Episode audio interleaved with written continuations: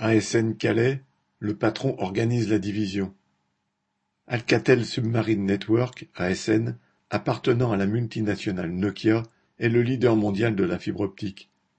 À Calais, le groupe possède une usine de production de câbles sous-marins et plusieurs navires câbliers qui les déposent ensuite au fond des océans. Le quai de chargement du câble voit se côtoyer des travailleurs des quatre coins du monde.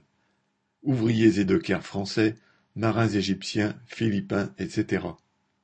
Sur les bateaux comme dans l'usine, les patrons d'Alcatel et des entreprises associées ou sous-traitantes mènent une politique systématique de division des travailleurs.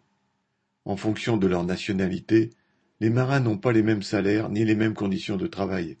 Les travaux les plus durs sont bien souvent réservés aux travailleurs originaires des pays les plus pauvres, comme les Philippins. Dans l'usine aussi, la direction divise les travailleurs en ayant recours à la sous-traitance.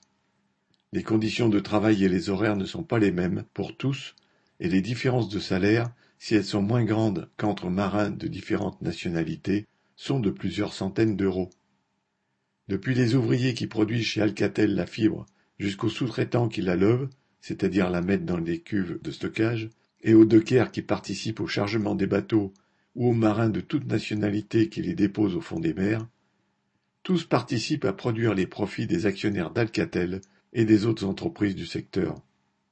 Pour faire tourner leur économie, les capitalistes sont bien forcés de faire travailler les ouvriers les uns à côté des autres et de les faire se rencontrer, se parler.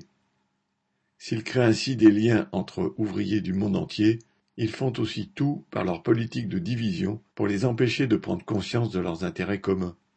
Karl Marx disait déjà en 1848 dans le manifeste communiste que la bourgeoisie produit ses propres fossoyeurs.